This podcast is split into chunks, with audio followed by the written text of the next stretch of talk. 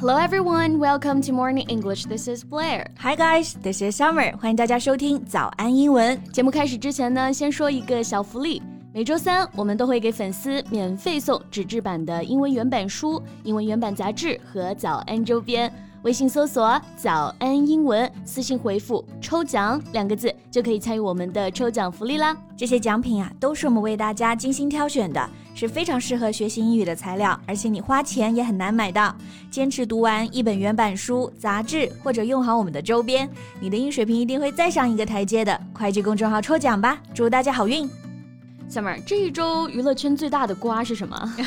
那必然啊是某位李姓艺人被警方呢通报多次嫖娼被抓，这事儿大家应该都知道了，对吧？嗯，Very eventful. It's been on a trending topic for days. 对，前一天还信誓旦旦辟谣啊，嗯后一秒就被官方通报批评了，确实是非常的 eventful，一波三折的啊。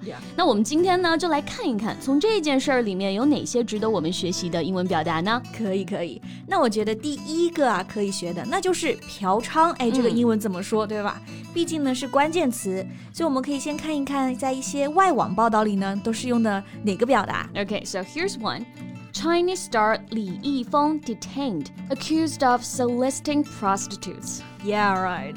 第一个呢有一个 detained，指的呢是被拘留了，原因呢就是 soliciting prostitute。我们一个一个词来看啊，第一个词呢是 solicit，solicit。这个词的本意啊是请求别人给你什么东西，比如是援助啊、钱呐、或者是信息什么的。To ask somebody for something, such as support, money or information. 嗯，那在这里呢，就是拉客卖淫的意思啊。这个词可以直接用，比如说拉客卖淫罪就是 the crime of soliciting or the crime of solicitation，名词也可以用啊。 Yeah, right. 然后第二词呢就是 prostitute. You know the meaning a whore, Yeah. a person who has sex for money，就是卖淫者的意思啊。它可以指妓女，也可以指男妓，都是用 prostitute。嗯，而且呢，它是多次嫖娼，所以用的是复数，repeatedly soliciting prostitutes。 Yeah， 这也是个标题里的细节哈、我记得之前在李云迪的报道里面呢，用的就都是单数，soliciting a prostitute, soliciting a woman, and soliciting a sex worker。嗯，本来以为艺人嫖娼是小概率事件啊，那现在看来只是我们不知道而已。嗯 Well, forget about that. Let's see what other useful words we can learn here. OK，那我们就专注吃瓜学英语啊。那刚刚讲的这几个单词呢，拼写也都不简单，所以大家呢如果对照 笔记学习，效果会更好。所以今天的所有内容啊，大家都可以到微信搜索“早安英文”，私信回复“加油”两个字来领取我们的文字版笔记。嗯，那我觉得整件事情里面最戏剧化的就是在官方通告出来的前一天晚上啊，他本人的发言，信誓旦旦的说这是造谣啊，是别有用心的人捏造出来的。How embarrassing the statement must be for him. Yeah, so embarrassing。而且他自己这个声明第二天就被官方给删除了。 Right. 然后呢，他这里有一句话，他说被别有用心的人捏造。我们可以看看英文怎么说。So according to his statement, the remarks about him on the internet are untrue and have been fabricated by people with ulterior motives. Been fabricated by people with ulterior motives. That's how you say it.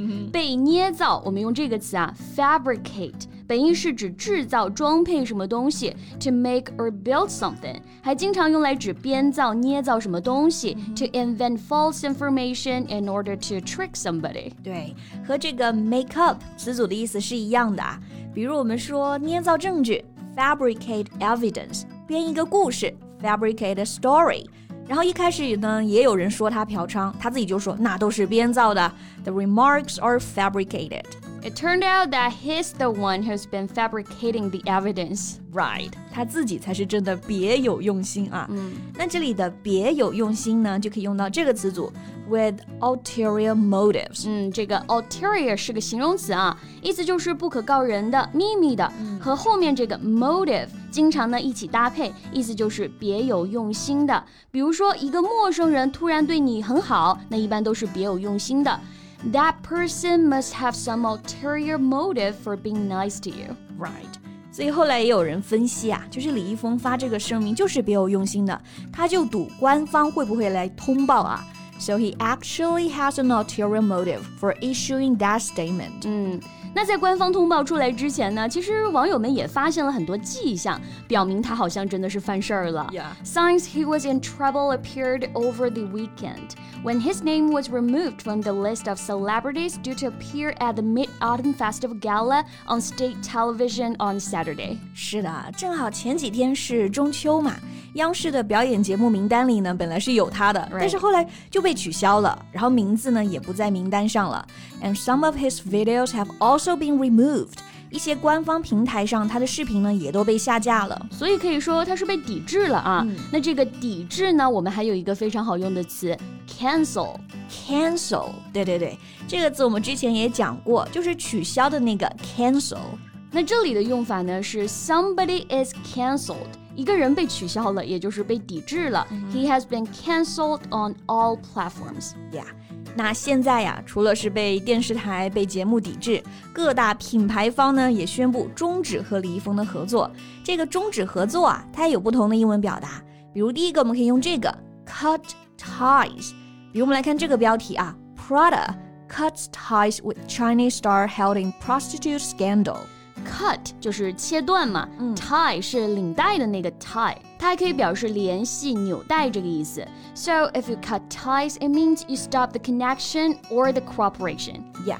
这个 cut ties 虽然呢是个词组，但它经常用在各种很正式的场合，比如说两个国家之间啊外交呢断交了，cut diplomatic ties，切断了政治经济联系，cut political financial ties。 切断了所有的往来，cut all ties with somebody。Right。那除了这个表达啊，还有个标题是这么写的：Chinese actor 李易峰 has been dropped from several luxury brands。那这里用的就是这个词啊，drop，表示被移除、终止合作这个意思。对， 这个 drop 它有很多很常见的搭配啊，比如说你被移出了团队，be dropped from the team。抛弃自己原来的口音，drop the accent，还有辍学，drop out of school。Right. Now we have heard strong messages from the authorities in recent years that celebrities need to be good role models to young audiences mm -hmm. without a single blemish on their records. 现在李易峰应该也是要凉凉了啊！是啊，一旦呢有污点，你就成了劣迹艺人啊。那这里的污点，刚刚用的就是这个词 blemish，意思就是斑点呀，或者是瑕疵。 比如我们看一些好的艺术家们呢，他们德艺双馨就没有污点，their reputation is without a blemish。嗯，那娱乐圈现在剩下的房子不多了啊，这一次对艺人呢又是一次警醒吧？对，那大家对于李易峰被抓这件事儿，你感觉到很意外吗？